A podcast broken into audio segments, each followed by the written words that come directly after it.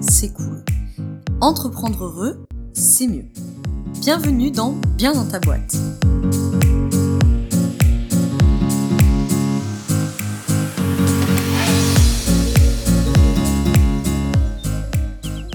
Bonjour à toi, bienvenue dans ce nouvel épisode du podcast Bien dans ta boîte. Je te retrouve aujourd'hui avec un épisode un petit peu particulier, on va sortir ce qu'on fait d'habitude, qui est un épisode, comme tu l'as vu de toute façon dans le titre, pour mieux me connaître.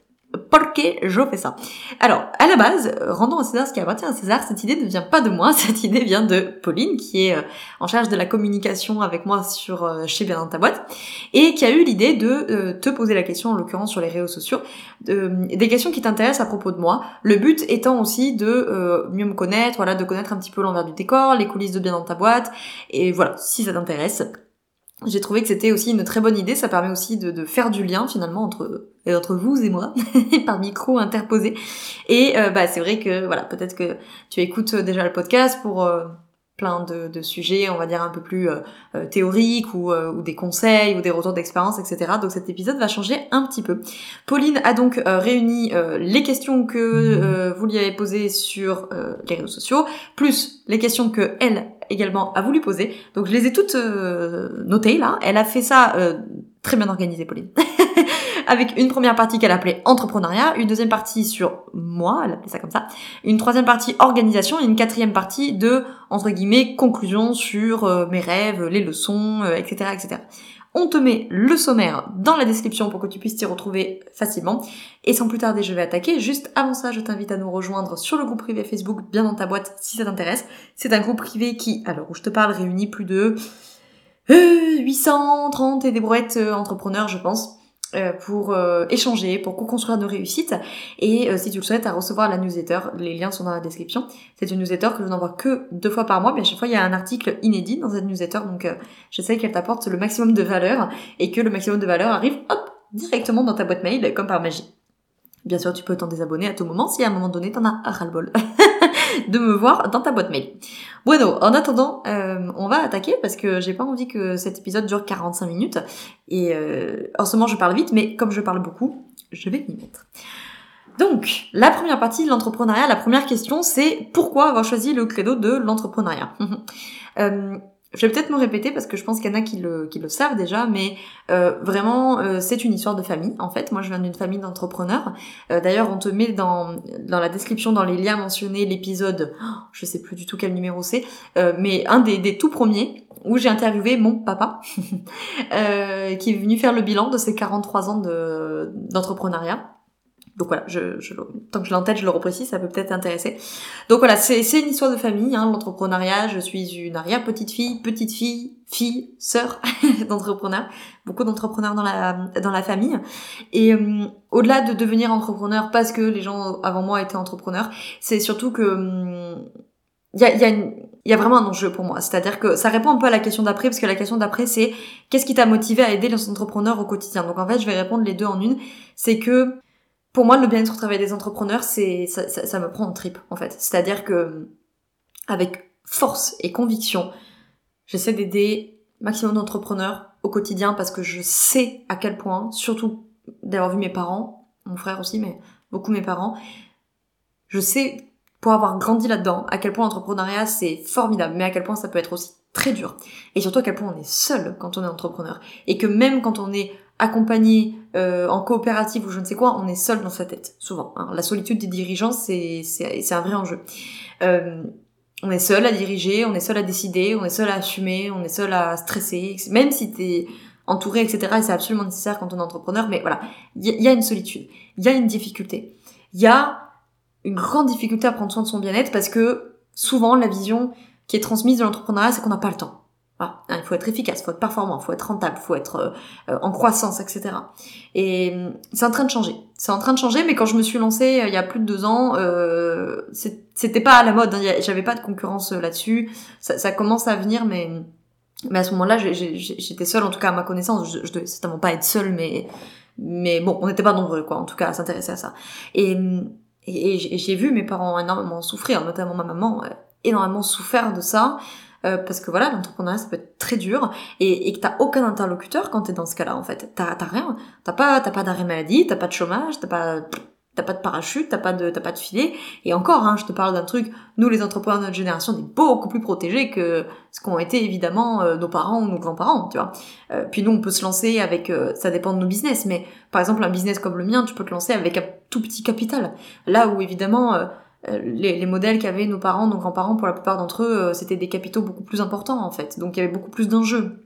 Et puis, ils étaient tout de suite énormément chargés. Nous, on a des statuts qui nous permettent de nous lancer, de tester un peu le truc, etc. Bref. Donc, voilà. C'est ça qui m'a motivé, c'est que hum, ça me, prend au trip. Hein. Il, y a, une histoire familiale là-dedans, d'avoir vu beaucoup, beaucoup d'entrepreneurs souffrir, de n'avoir aucun interlocuteur, pas de solution.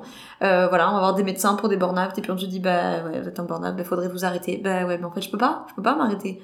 Parce que si je m'arrête, bah en fait, j'ai plus de pognon, quoi. Euh, et puis, voilà, encore... Je sais que la plupart d'entre vous qui m'écoutez, écoutiez, écoutez, euh, on pourrait s'arrêter. Ça, peut nous foutre dans la merde, mais on peut s'arrêter. Mais c'est encore différent de structure quand on a des salariés. Moi, c'est qu'à mes parents qui a plus de 10 salariés, ben en fait, je, je peux pas parce que ça, ça n'implique pas que moi. En fait, il y a des clients, il y a des salariés, il y a, y a du monde qui dépend. Bon, bref, voilà.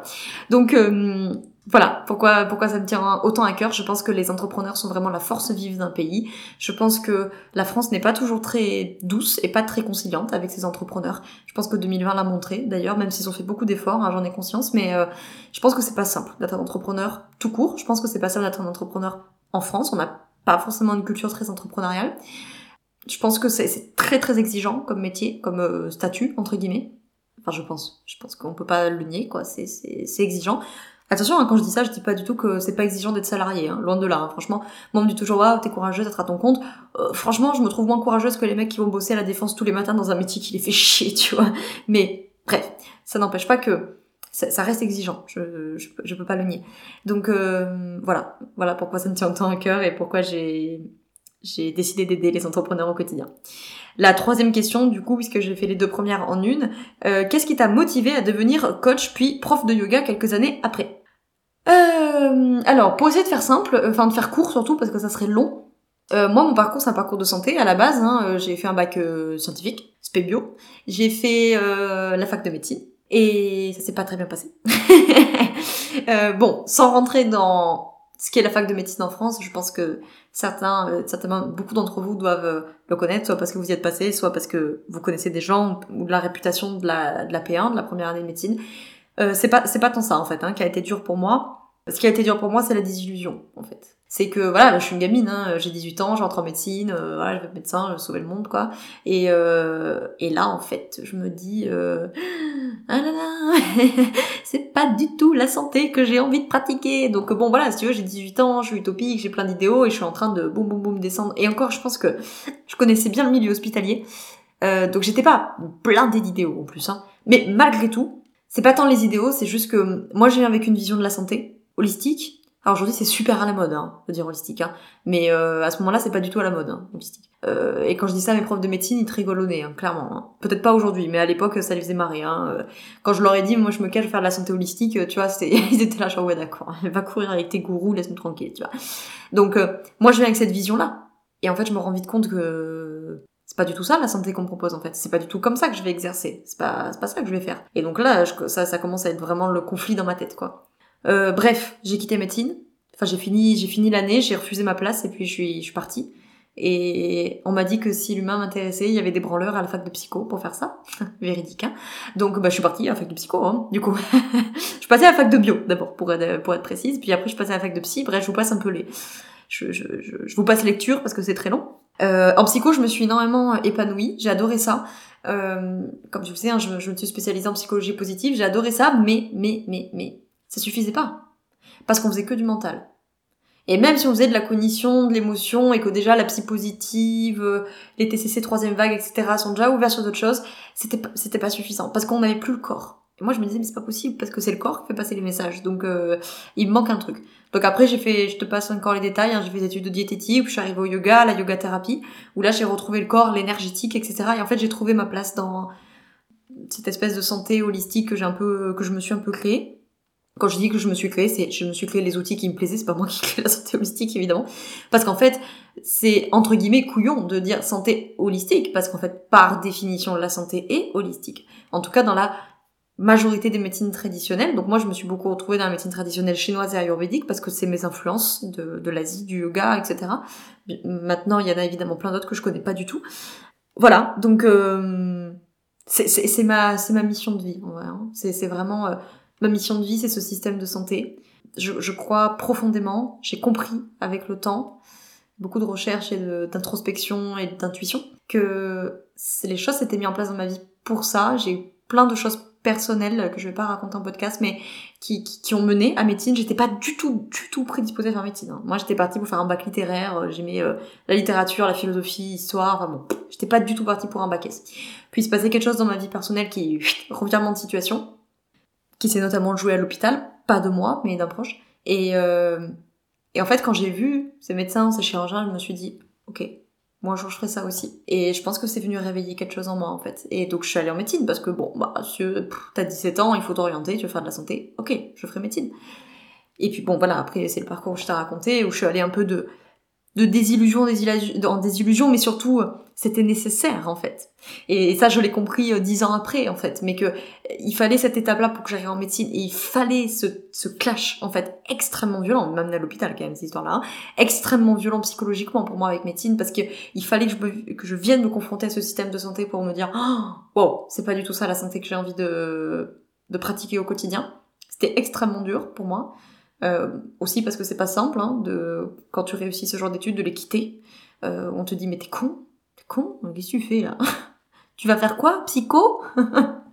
Alors déjà, si tu veux psycho, c'était déjà la sous-étape, mais alors après le yoga, c'était encore plus, ok, elle, elle est chez père, elle est en train de partir en cacahuète, tu vois.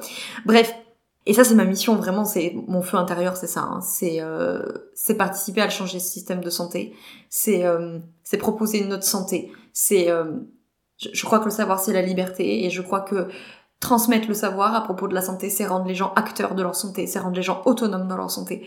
Et que on peut pas avoir un monde en mode santé, c'est le système qui est censé nous soigner, il est malade en fait.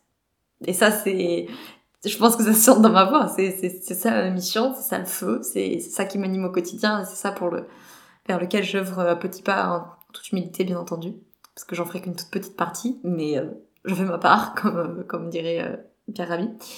Euh, voilà. Voilà pour la réponse. Euh, donc bon, la question d'après, c'est est-ce qu'on peut dire que les deux sont liés? Oui. Euh, Aujourd'hui, tous ces outils que j'ai dans bien dans ta boîte, que ce soit la psychologie positive, le yoga, je suis formée au vinyasa, mais j'enseigne aussi du yoga que j'appelle détente, qui est une espèce de mix de, de yin, de thérapie, enfin bref, peu importe. Donc que ce soit la psychologie positive et les différents outils autres que j'ai, le yoga, la yoga thérapie, et différents autres outils auxquels je me forme, euh, l'astrologie psycho-émotionnelle par exemple, l'ayurveda, euh, les bases que j'ai en médecine chinoise, je suis pas du tout diplômée en médecine chinoise, mais je, connais un peu le sujet. Euh, bref, tous ces outils-là pour moi sont les mêmes facettes, c'est un peu comme les différents rayons d'un même soleil en fait, mais euh, mais et, le soleil c'est la santé de l'individu que, que, j'ai en face de moi, tu l'as compris dans la mission. Donc oui, bien sûr, les, tout est lié avec différentes facettes qui vont correspondre à à différentes humeurs, à différents besoins, euh, à, différentes personnalités. je vais avoir des, des, entrepreneurs qui vont être extrêmement matérialistes. Quand je dis matérialiste, c'est pas euh, l'argent, etc., mais dans le matériel, dans la dans, dans, le concret, dans la matière, et eux, ils seront plus à l'aise sur des sur des coachings euh, business, sur du, du, de la psychologie positive, ou, ou même sur voilà le travail des croyances, le rapport à l'argent, mais avec un vocabulaire un peu plus rationnel, on va dire. Euh, j'ai des entrepreneurs qui sont euh, euh, beaucoup beaucoup dans l'énergétique. Donc eux la yoga thérapie le travail énergétique ça va beaucoup leur parler. Tout le travail sur les chakras va beaucoup leur parler. Enfin bon voilà je peux adapter en fait mon discours si tu veux en fonction de la personne que j'ai en face de moi. Et c'est ça pour moi le, l'enjeu de mon métier en fait si tu veux. C'est sortir le, le bon outil au bon moment adapter à la personne à ce qu'elle est capable de transmuter aujourd'hui parce que ce qu'elle est capable de faire. Quand je dis capable, c'est pas une notion de être capable ou pas être capable. Hein. C'est euh, l'accès aux ressources aujourd'hui, l'accès aux ressources demain, qui ne seront pas les mêmes forcément. Et puis voilà, tout, tout ne parle pas. La mission de vie est un bon exemple. Hein. Euh, les podcasts, les podcasts, n'importe quoi. Les coachings mission de vie, je peux euh, l'aborder sur un angle, on va dire assez coaching. Tu vois, c'est quoi tes pensées, c'est quoi tes croyances liées à ça. On va essayer de de détricoter un petit peu les croyances. Il y a un podcast sur ce sujet, si tu veux, je te mets ça dans la description, podcast sur la mission de vie et sur les croyances aussi d'ailleurs. Euh, mais tu, tu peux l'aborder, euh, par exemple avec une lecture de thème astral, tu peux l'aborder avec des aspects beaucoup plus euh, spirituels, du travail à l'intuition, etc. Pourquoi je suis sur Terre, pourquoi mon âme s'incarne, etc. Mais voilà, si tu veux un entrepreneur qui est très très très ancré, très dans la matérialité, je vais pas lui dire quel est ton but d'incarnation. Il va me regarder genre mais qu'est-ce qu'elle raconte elle, tu vois? Vais lui parler, euh, c'est quoi la vision long terme de pour ton entreprise? C'est pas tout à fait une mission de vie, mais voilà, tu parleras de mission de vie, tu parleras de de vision long terme, c'est la même chose, mais on va pas utiliser le même vocabulaire. Bon, je vais passer à la suite.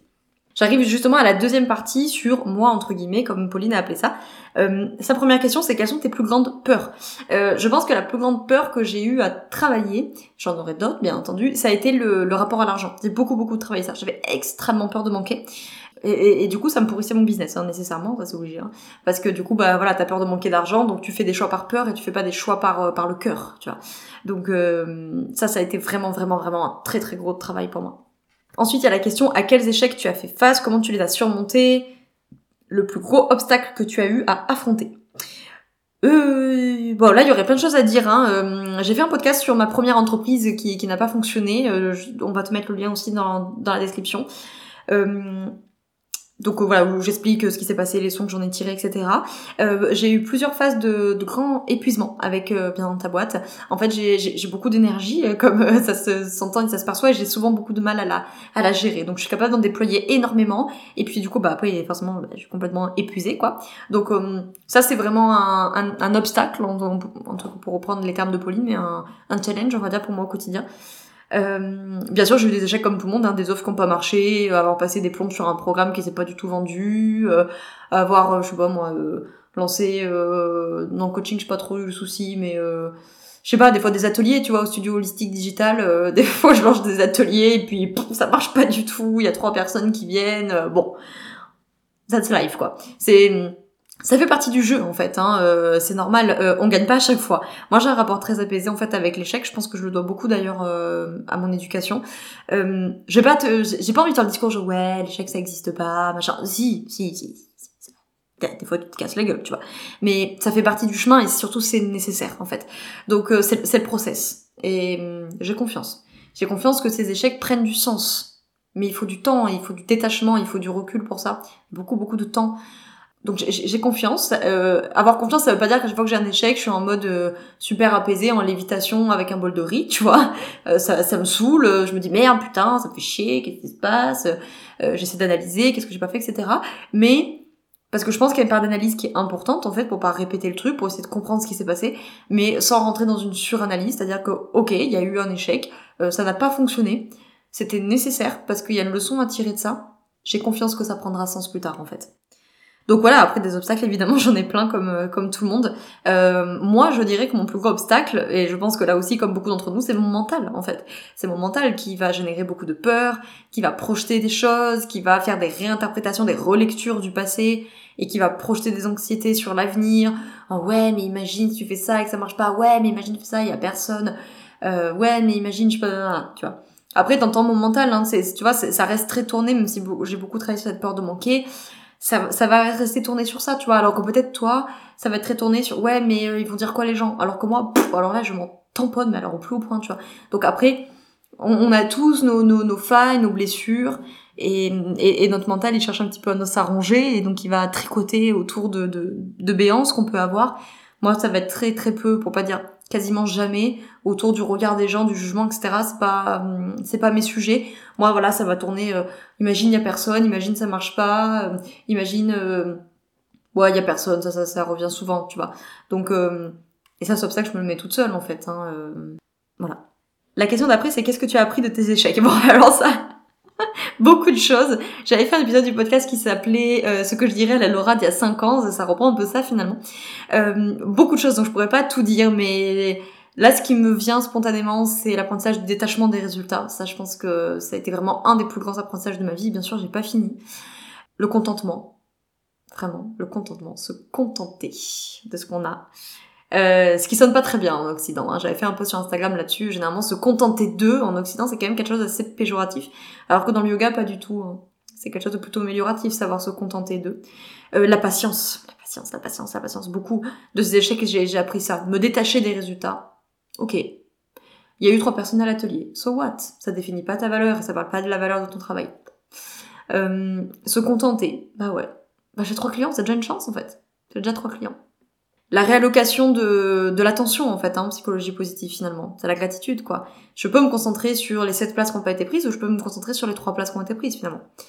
Euh, et la, la, patience, ouais, la patience beaucoup. C'est, c'est vraiment euh, un enjeu pour moi. J'aurais peut-être pu le mettre dans les dans les obstacles, euh, en partie surmonté, pas du tout complètement parce que j'ai encore beaucoup de travail avec ça, mais euh, c'est mieux, ça s'améliore. Mais j'étais une voilà, très très très très grande impatiente. C'est, c'est souvent lié à la question du contrôle, hein, c'est parce que j'étais quelqu'un qui voulait énormément contrôler en fait, donc forcément bah, ça génère de l'impatience hein, quand on est dans le contrôle. Euh, la question d'après, c'est quelle est ta plus grande réussite et où ta plus grande fierté euh, Je dirais d'une manière générale, c'est la vie que je me crée, en fait. Euh, la vie que je me crée dans ma vie personnelle, mon couple, ma maison, mon chien, etc. L'équipe, bien sûr, qui se fédère autour de Bien dans ta boîte, Sonia, Pauline, Valérie, à ce moment où j'en parle en tout cas. et la mission, bien sûr. La mission que je sers, comme je disais tout à l'heure, par tout petits pas, avec beaucoup d'humilité, mais avec beaucoup de constance. Et, et d'une manière générale, c'est ma réussite, c'est les sourires de fin de séance, en fait. C'est ou, les pleurs même d'ailleurs. Parfois c'est les pleurs, mais d'une manière générale, c'est que c'est les gens qui avancent, que les gens repartent mieux, ne serait-ce que de 1% que quand ils sont arrivés euh, en consultation. Mieux, ça veut pas forcément dire avec le sourire, c'est pas toujours avec le sourire. Mais hum, la plupart du temps, ça l'est, mais ça l'est pas toujours. Mais c'est pas grave. C'est pas grave, les émotions doivent, euh, elles ont leur place et elles ont une fonction d'information, donc elles viennent parler de quelque chose. Ça, c'est, ma réussite pour moi au quotidien. C'est, un peu une vision colibri, hein, si ça te parle. C'est, pas de métaphore, cette euh, anecdote, on va dire, de, Pierre Rabhi, le, colibri qui, lors de l'incendie, avec son tout petit bec, il va chercher de l'eau, il verse l'eau sur euh, sur l'incendie, puis euh, à côté les autres animaux lui disent mais frère qu'est-ce que tu fais là? Tu crois vraiment que tu vas éteindre l'incendie voilà et, et le colibri dit bah je fais ma part.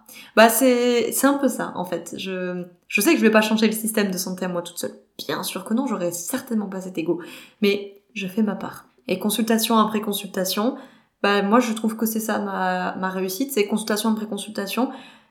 Tu plantes des graines dans l'esprit des gens, tu, tu proposes des outils pour que ces gens aillent mieux, parce que c'est pas grâce à moi hein, qu'ils vont mieux, hein, c'est grâce à eux, bien sûr. Euh, moi je propose les, les, outils, les méthodes, les protocoles que je connais, que j'ai appris, que j'expérimente et que je, je pense adapter à eux. Et voilà, cette, cette progression-là, moi je pense que c'est c'est petite euh, goutte d'eau, pour reprendre notre colibri, qui, fait sa part et qui fait que petit à petit, ou dans, les formations, hein, quand, je forme sur les outils euh, de santé, santé avec un grand S, euh, les outils de bien-être, on va dire, euh, je pense que voilà, c'est toutes ces petites actions qui, mises bout à bout, vont changer. Et c'est déjà en train de le faire, bien sûr. Pas moi, mais le truc collectif est déjà en train de changer. La vision de la santé est déjà en train de changer. Les gens sont plus, plus acteurs plus autonome aussi, c'est important. Euh, troisième catégorie, c'est la catégorie question, c'est la catégorie organisation.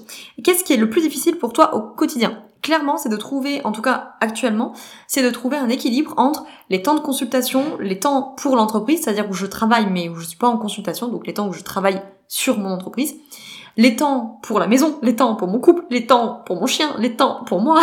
voilà, bon, je pense qu'on a un peu tous cet enjeu, hein, c'est euh, trouver cet équilibre. C'est pas tant de trouver du temps, je pense que le, le, temps ça se trouve et, je l'ai, mais euh, c'est plus euh, trouver cet équilibre parce que l'équilibre, ça peut pas, tu peux pas le trouver et puis paf, c'est bon, j'ai l'équilibre et ciao.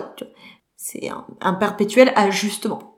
J'avais fait un post sur Instagram, il y a, y a un bail de ça, avec l'analogie avec les, les, équilibres sur les mains ou sur la tête dans le yoga. Si tu fais des équilibres sur, la, sur les têtes ou sur les, têtes, bien sûr Laura, sur la tête ou sur les mains, euh, tu sais que tu, tu montes pas un équilibre et puis paf, t'es un équilibre, t'es toujours en train de ah, un peu trop devant, ah, un peu trop derrière et tu, tu rééquilibres, tu vois.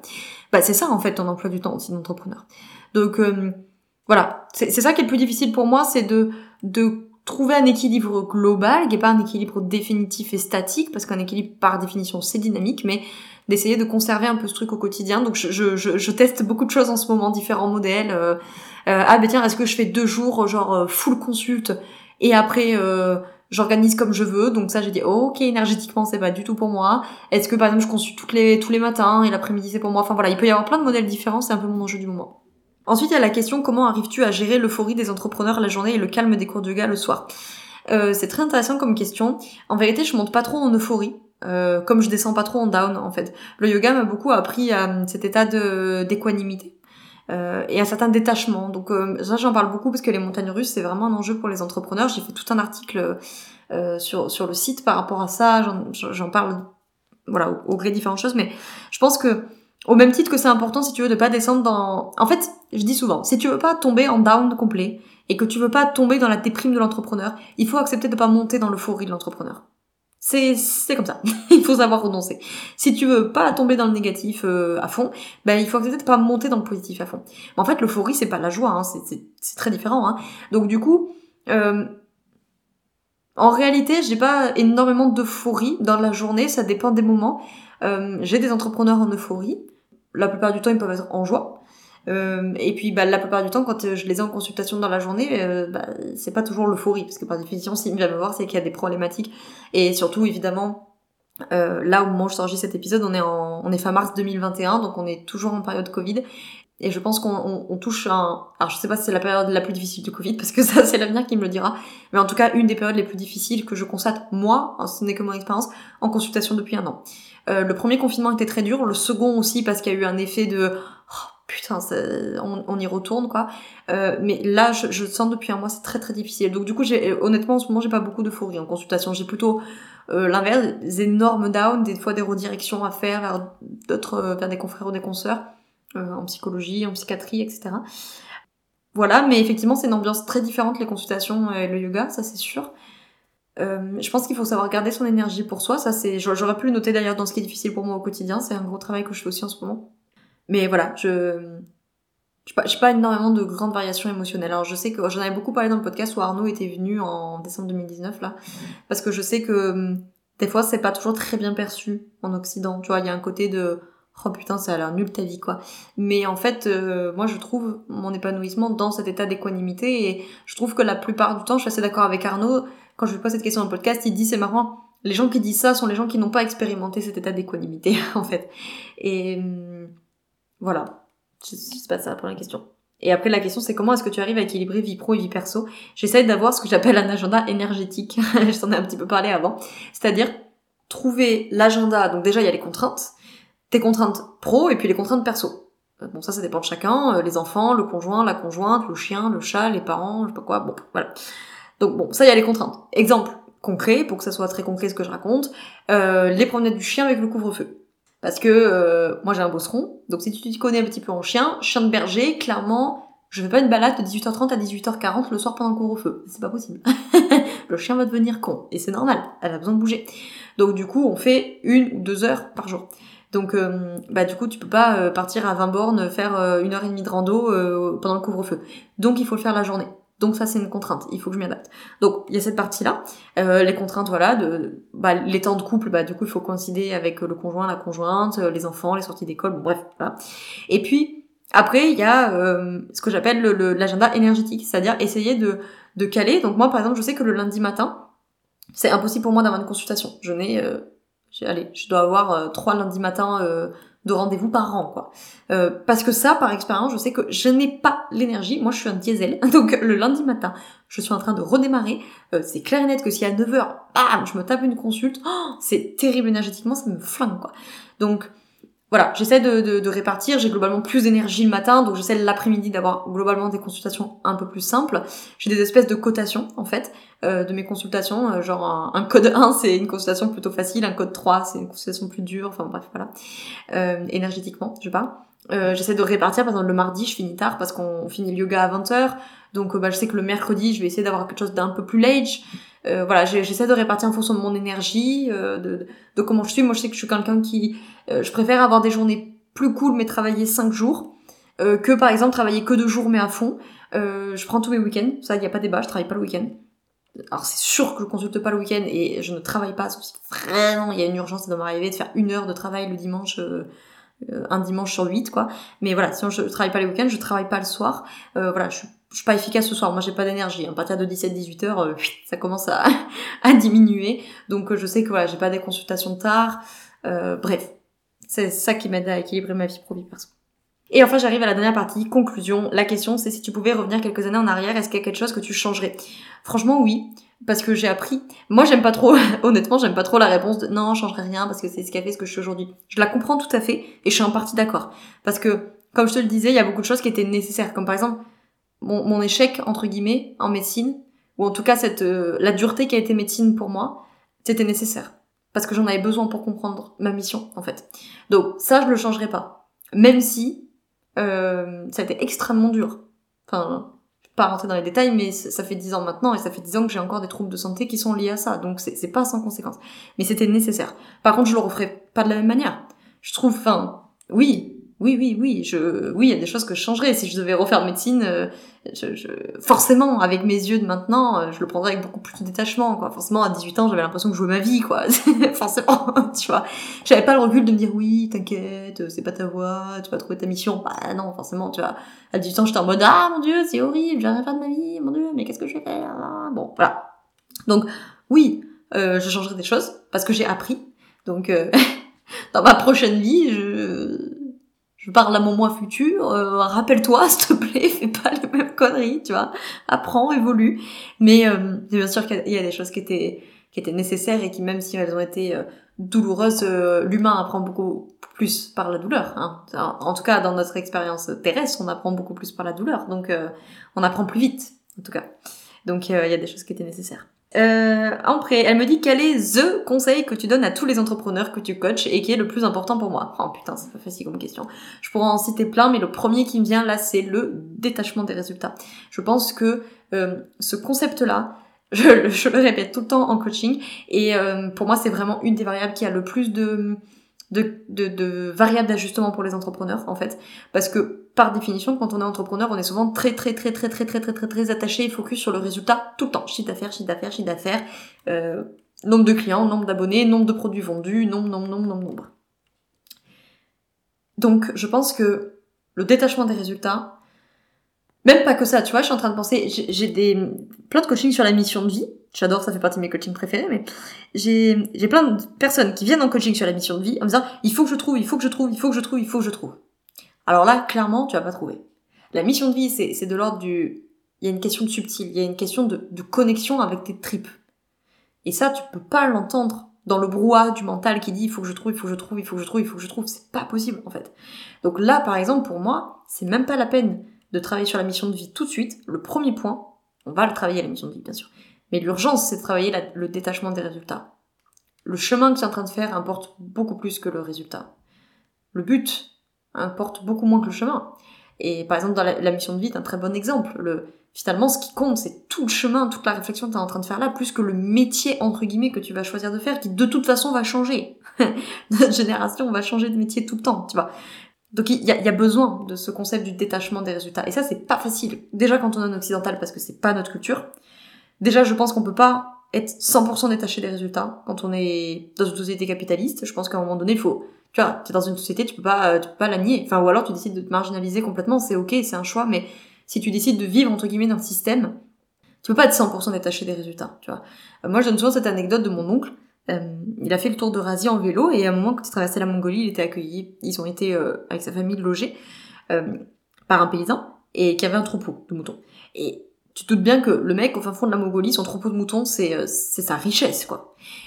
Et donc il discute avec mon oncle, et mon oncle il me dit, l'hiver va arriver, le gars il sait que son troupeau va crever, mais il fait rien. Et dans la conception de mon oncle, dans sa vision d'occidental, il se dit, mais il est con lui. Je caricature, je provoque, mais... tu vois, dans sa vision à lui, il se dit, putain, mais le mec c'est sa richesse, il sait que ça va mal tourner, mais il n'anticipe pas en fait. Mais le mec de l'autre côté, dans sa vision à lui, il se dit, en parlant de mon oncle, il est con lui. Qu'est-ce qu'il s'occupe de demain? Demain c'est pas là, tu vois? Là tout de suite, je peux rien y faire. Bon, bah, je m'en occupe pas quoi. Donc c'est mon avis, peut-être que je me trompe, mais euh, à l'heure où je te parle, fin mars 2021, c'est mon avis, ça sera peut-être pas le même plus tard, ça sera sûrement pas le même plus tard. Je pense que la société française dans laquelle moi je vis actuellement, c'est compliqué d'avoir un niveau de détachement aussi important que ça, surtout quand on est entrepreneur. Parce que malgré tout, tu vas réfléchir avec une vision, tu vas réfléchir avec une stratégie, t'anticipes des choses, et bien sûr côté lié à tes résultats, bien sûr. bien sûr que c'est plus facile d'être détaché des résultats quand tu gagnes plus d'argent, par exemple. Parce que quand tu te lances, bah en fait, il euh, y a une obligation de résultat qui est minimum, parce qu'il faut que tu vives et que tu payes tes charges et que tu mettes ta famille en sécurité, que tu te mets en sécurité, etc. Mais voilà, je pense qu'on peut beaucoup apprendre de cette philosophie sans, encore une fois, être dans le détachement du résultat, des détachements, du détachement des résultats, tu vois. ne pas dire, il faut que je sois détaché des résultats à tout prix, à tout prix, à tout prix. Non, détache-toi de ça. Tu vas gagner, d'une manière générale, à plus de détachement. Et dire, en fait, que je fasse 2000 euros de chiffre d'affaires, 4000 euros de chiffre d'affaires ou 10 000 euros de chiffre d'affaires, ça vient pas parler de ma valeur. Si j'enlève bien sûr le, le, fait que ça puisse euh, te mettre en sécurité, hein. mais admettons que toi t'as besoin de 1000 euros de chiffre d'affaires pour euh, te mettre en sécurité, bah après que t'en fasses 2, 4 ou 10, ça peut te faire plaisir, c'est pas le problème. Je te dis pas de pas les faire, hein. mais euh, je pense que c'est important de savoir s'en détacher. S'en détacher, ça veut pas dire en avoir rien à foutre. Hein. Ça veut pas dire se résigner, ça veut pas dire ne pas mettre d'action en place. Ça veut dire je mets la meilleure volonté qui soit dans cette action, mais ce qu'il a bien des résultats, ça m'appartient pas. On a une métaphore dans le yoga de de l'archer. Je mets la meilleure intention dans la flèche que je tire, dans la direction que je lui donne. Ce qu'il a bien de la flèche une fois que je l'ai tirée, euh, ça m'incombe plus. Et la dernière question qui a été euh, sélectionnée euh, ou écrite par Pauline, c'est quels sont mes rêves pour la suite? Oh là là, j'en ai plein. Je vais faire court, euh, écrire le livre, bien sûr, parce que ça, ça, ça, ça trotte depuis un moment et c'était pas une priorité. C'est pas la grande priorité 2021, mais peut-être fin 2021-2022, donc écrire le livre. Euh, former des professionnels de l'accompagnement, ça, ça arrive très très très très vite. Peut-être même qu'à l'heure où tu écoutes ce podcast, c'est déjà en place. Si ça l'est pas, c'est en cours, puisque forcément, c'est euh, un des piliers qui va le plus servir ma mission. Euh, agrandir l'équipe aussi, puisque j'ai toujours une vision très pluridisciplinaire je crois énormément euh, à la pluridisciplinarité pour accompagner les gens. Euh, C'est-à-dire, je crois beaucoup, voilà, à l'holistique, quoi. Je, je, je crois que pour accompagner quelqu'un, il faut, par exemple, pour moi, de la psy positive, du yoga, de la yoga thérapie, de la respiration, de l'énergétique, etc. Euh, et je crois que on est plus, on est plus fort, oui, bien sûr, mais on est plus efficient en pluridisciplinarité. Parce qu'en fait, à un moment donné, t'es pas formé sur tout, t'es pas bon partout. Moi, je peux avoir des connaissances de base dans X ou Y domaine, mais en même temps, voilà, c'est pas, ça, ça m'arrive hein, de, de, rediriger. Euh, bah voilà, je sais pas tout faire, évidemment. forcément, je sais pas, moi, yoga thérapie, euh, si je, je constate un truc, je vais rediriger vers un ostéopathe, ou euh, je peux rediriger vers des psychologues, ou bon, bref. Euh, donc voilà, agrandir l'équipe. Et mon, mon rêve, entre guillemets, euh, c'est de servir la mission et là, j'aurais, j'aurais fait une incarnation euh, réussie, je crois. En tout cas, selon, selon mes critères. Voilà, bon, ben au final, j'ai parlé combien de temps là? Mon dieu, 37 minutes, guys. Qu'est-ce que je parle? Donc, je vais conclure cet épisode. Euh, j'espère que ça t'a plu. J'espère que t'as appris des trucs, ça t'a intéressé. Euh, J'espère que ça te permet d'un peu mieux me connaître. Euh, C'était euh, très agréable pour moi, euh, très honnêtement, de, de parler tout ça et de partager, puisque c'est vrai que bien ta boîte me permet d'énormément vous écouter, euh, de partager un petit peu, mais j'ai moins l'occasion forcément de, de partager ce que je ressens, ma vision des choses, etc. C'est normal, parce que je suis pas je, je, je, suis pas la personne principale de Bien ta boîte, je le suis parce que c'est moi qui accompagne, mais euh, c'est vous, les personnes principales de Bien dans ta boîte. Donc c'était aussi très agréable pour moi de pouvoir partager, créer du, du lien, de la proximité euh, avec toi qui m'écoute de l'autre côté du micro. voilà. Allez, je vais conclure parce que ça a duré assez de temps comme ça. Je te remercie d'avoir écouté cet épisode jusqu'au bout. S'il t'a plu, n'hésite pas à mettre 5 étoiles sur Apple Podcast, à partager cet épisode à quelqu'un si quelque chose que j'ai raconté parmi euh, tout ce temps a pu euh, peut-être pourra peut-être euh, l'intéresser ou quelque chose comme ça. Je te souhaite une très belle journée ou une très belle soirée selon quand tu m'écoutes et surtout je te souhaite d'être bien dans ta boîte. Ciao ciao.